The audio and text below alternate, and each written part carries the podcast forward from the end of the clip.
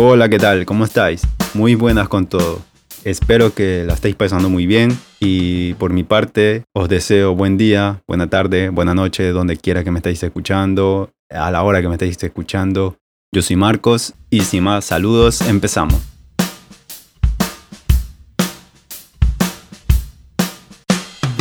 Y bien, en el podcast de hoy he decidido traer un tema que suele ser muy cuestionado, ya que actualmente, gracias a la tecnología, pues hoy en día nos podemos permitir aprender producción musical desde nuestra casa, sin caer tanto en la necesidad de acercarnos a un centro educativo en el cual nos enseñen sobre producción musical. Y no es tanto el tema de si debo o no estudiar para saber sobre producción musial, el tema no pasa por ahí porque aunque no, aunque no vayas a un centro educativo para que te enseñen producción musical y lo hagas por tu manera, estás estudiando. O sea, aunque lo hagas por tu cuenta, de manera autodidacta, estás estudiando. el tema no es si debo estudiar o no. El tema es, ¿debo pagar para aprender sobre producción musical? Ese es el tema y lo que os traigo no es la verdad absoluta, no es un sí o un no rotundo. Es decir, no es un sí, debes ir a estudiar, pagar para que te enseñen.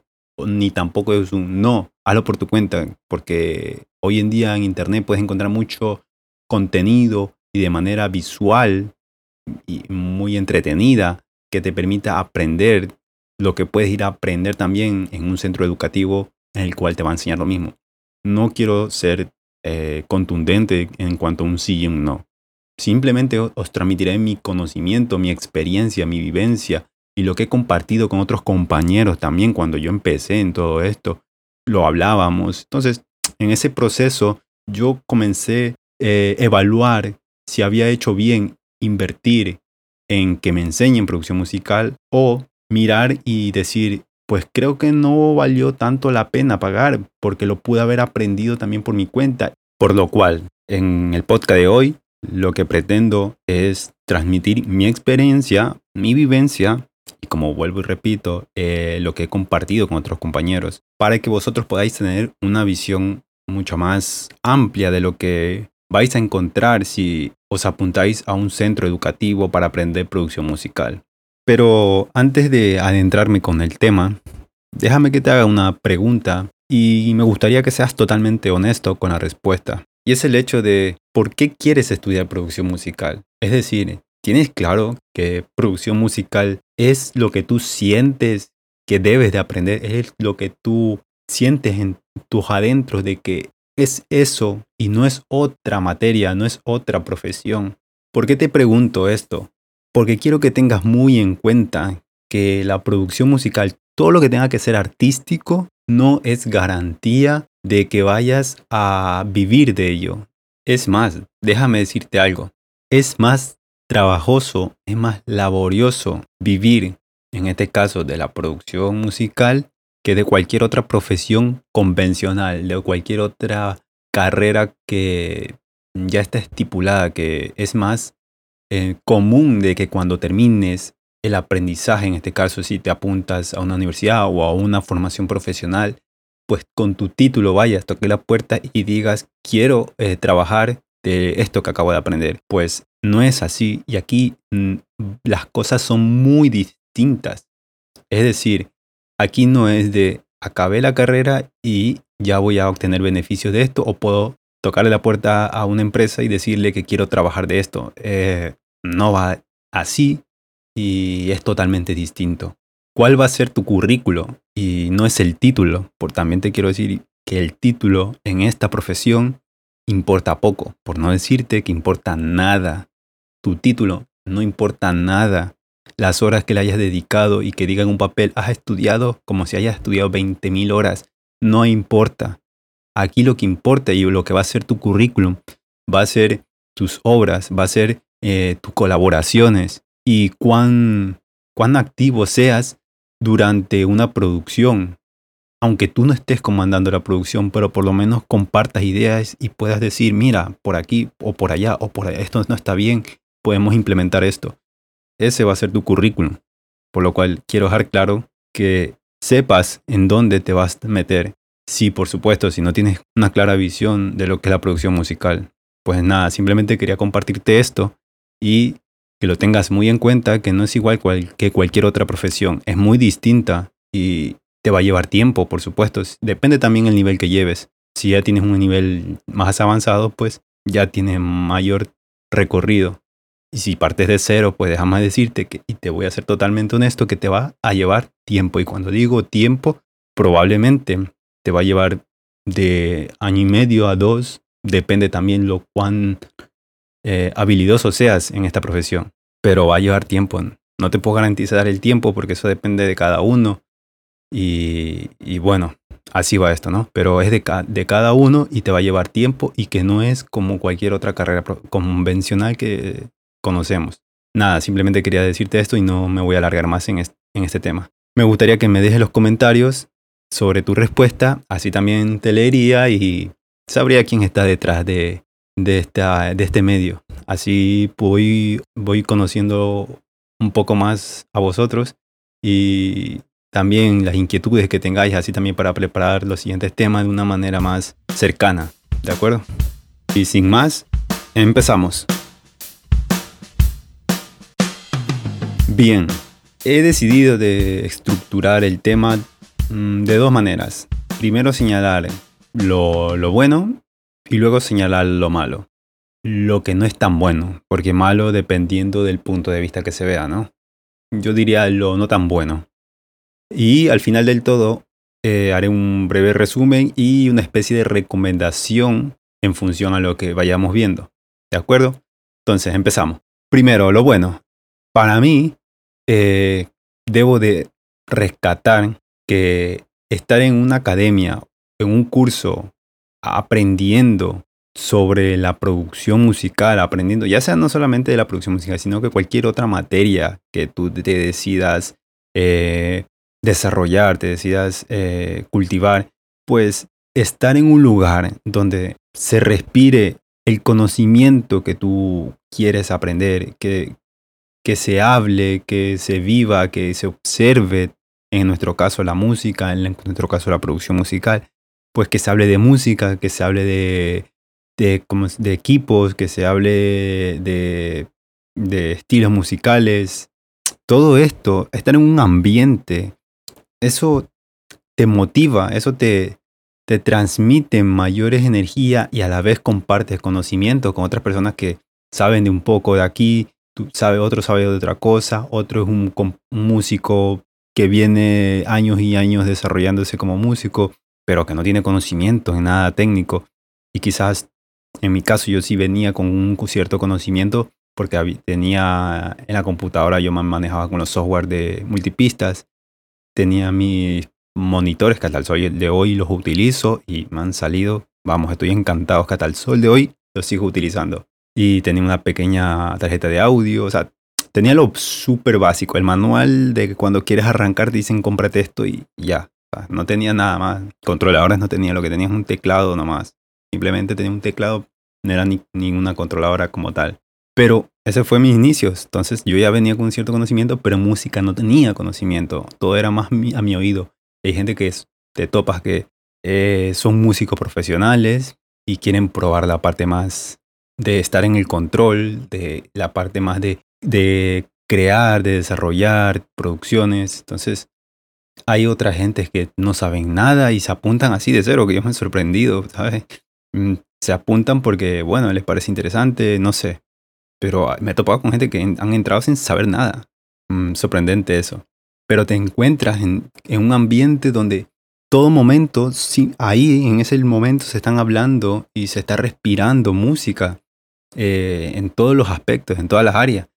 y eso es bueno, eso es bueno y eso cabe resaltar y cabe eh, darle un punto positivo a, a estas academias, a, estos centros educativos, porque si estás por tu propia cuenta, mm, es difícil encontrarte en tu día a día con gente que esté hablando lo mismo que tú estás hablando, esté compartiendo lo que tú eh, también quieres compartir o tienes el conocimiento. Es difícil en tu día a día encontrarte con eso. Entonces, ir a un centro en ese aspecto es positivo porque te sumerge en un ambiente en el cual te va a ayudar a potencializar y, también a, recortar, a, evitar más errores, ¿sabes? Porque te, comparten información otras personas que ya han, caminado y han cometido errores. Entonces eso es bueno, ese compartir en ese lugar es positivo. Eso yo lo aplaudo y reconozco que está bien, está perfecto y es un punto muy positivo. Otro punto positivo es el hecho de que aceleras el aprendizaje. Es decir, el estar con alguien más avanzado, que en este caso es un profesor, el estar con compañeros, como te lo comenté, el encontrarte con diversos equipos, porque en estas instalaciones tienen equipos muy buenos, también depende del centro que vayas, pero en mi caso al, centro que yo fui, eres uno de los mejores aquí en España en cuanto a equipo. Todo eso hará que tu aprendizaje se acelere, que tu aprendizaje vaya de una manera más rápida y evites cometer errores que si vas por tu propia cuenta son mucho más probables que lo vayas a cometer. Entonces, eso también quiero destacar que es muy bueno el acudir a un centro educativo. Obviamente el temario está bien estructurado, lo cual ahí facilita porque ya no estarías por tu cuenta mirando aquí, mirando allá, eh, tratando de organizar todos esos contenidos de una forma que, que no sabes exactamente si estás compactando bien todo el contenido, por lo cual en un centro educativo te lo dan más masticado, por así decir, el, temario, y eso es punto positivo. Y por último, en cuanto a lo bueno de, acudir a un centro educativo, es el hecho de pagar para aprender. ¿Por qué te digo pagar? Porque si hay algo en cuanto mayor énfasis le metemos para aprender este, cualquier cosa que nosotros querramos, es cuando nos cuesta, sobre todo lo económico. Sacamos dinero de nuestro bolsillo para poder cubrir cualquier cosa, hasta como si te compras un teléfono móvil o te compras, yo qué sé, lo que sea, a que lo consideras mucho más, a que lo, lo aprecias más, lo trates de cuidar más. Pues en este caso, como te está costando, tratas de aprender lo máximo posible, tratas de tocar los equipos más que puedas, porque sabes que te está costando un, te está costando un dinero. Y más que todo, en, eh, en cuanto a la producción musical, estos cursos no suelen ser económicos. Por lo tanto, yo creo que aquí vas a compartir bastante con mi opinión, porque es algo genérico. Bien, y ahora pasamos a lo no tan bueno. Y como primer punto para esto, he elegido el costo del curso. ¿Por qué digo el costo si antes te he dicho que pagar está bien? Porque pues lo que vamos a utilizar para pagar el curso nos podría servir perfectamente para ampliar nuestro setup en el estudio, lo cual este, no nos favorece tanto en este aspecto, porque como te dije, no son cursos económicos, son cursos que tienen un costo importante, muy a tener en cuenta. Entonces, ese dinero que lo vamos a poner en un curso pues tranquilamente podríamos utilizarlo para ampliar nuestro equipo de trabajo, en este caso de la producción. Y sabemos que estos equipos sí son más económicos actualmente, pero hay equipos que son muy buenos y no son tan económicos, por lo cual yo, yo creo que hacer un balance de esto, por una parte bien, pero por otra parte vemos que no está tan bien. Y déjame transmitirte algo en función a lo que yo he visto y lo que he escuchado. Pues eh, obviamente he tenido la suerte de poder compartir con gente que son profesores o que ya tienen muchísimo tiempo. Y si tú escuchas cuando ellos te cuentan su historia, ellos no empezaron el curso porque ellos no estaban, no, no existía curso que enseñen producción musical. Y ellos que me comentaban, bueno, a mí y a mucha gente que cuando preguntábamos, pues suelen comentarte, esta gente que viene más de atrás, suele decirte que lo que hacían eran comprarse equipos, reunir, o, lo, cuando o los que trabajaban, reunían dinero y se compraban X equipo y lo que hacían era tocar, tocar, prueba y error, prueba y error, pero tenían el equipo, ¿me entiendes? No es lo mismo que tú pagues para ir a un centro donde hay equipos que cuando se acabe el curso ya no vas a poder usar esos equipos, a que tú te los compres y los tengas en tu casa y estés tocando, estés probando, haciendo lo que te dé la gana y eso te va a dar mayor información, ¿me entiendes? Por eso no lo veo tan positivo el hecho de pagar en ese aspecto. No, ya dicho, no, hay, hay puntos favorables y hay puntos que no son tan favorables.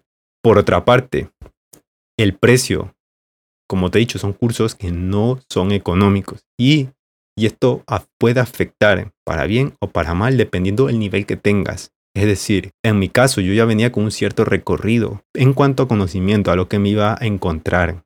No me las sabía todas, no sabía todo, por supuesto, por algo acudía a un centro, pero yo había, había muchos, muchos contenidos que yo ya lo tenía asimilado. Por lo cual, cabe decir que no, no necesitaba pasar por todo ese proceso para aprender ciertas cosas que sí me iban a enseñar. No, no necesitaba aprendérmelo todo el temario, porque hay muchas cosas que ya las sabía. Entonces, este, lo que te quiero decir es eso. Depende también el nivel que te encuentres. Si partes de cero, pues la inversión va a estar bien. Yo pienso que sí, va a estar bien porque partes de cero y no tienes conocimiento y necesitas a alguien que te lo dé todo masticado. Pero si ya vienes con un cierto nivel y tienes algunas dudas, no, yo no te recomendaría. Te, recomendaría a que con ese dinero te compres los equipos, busques más información en internet y otra cosa. Y aquí te quiero, bueno, lo dejamos para más adelante, ¿vale? Sobre cursos online. Y eso lo dejo más adelante para las recomendaciones.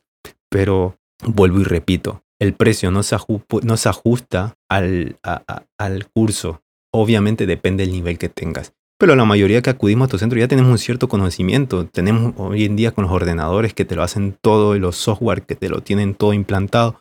Pues ya vienes con un conocimiento más amplio y el contenido que hay en internet regado, pero vamos a que tienes mucho, mucha información que acudir a un centro sin saber nada, yo creo que mm, son excepciones, gente que se acerque con conocimiento cero. Entonces, aquí tienes que tenerlo muy en cuenta el nivel que te encuentras, porque ten en cuenta que vas a pagar un dinero que quizás te va a hacer más productivo comprarte equipos que ir a un centro y pues que luego salgas con desilusiones, por así decírtelo. Pero esto depende del nivel de cada uno depende del nivel de cada uno y las necesidades de cada uno. Y un tercer punto que yo considero que es súper importante, pero cuando te digo súper importante es demasiado importante. ¿Por qué te lo resalto demasiado esto?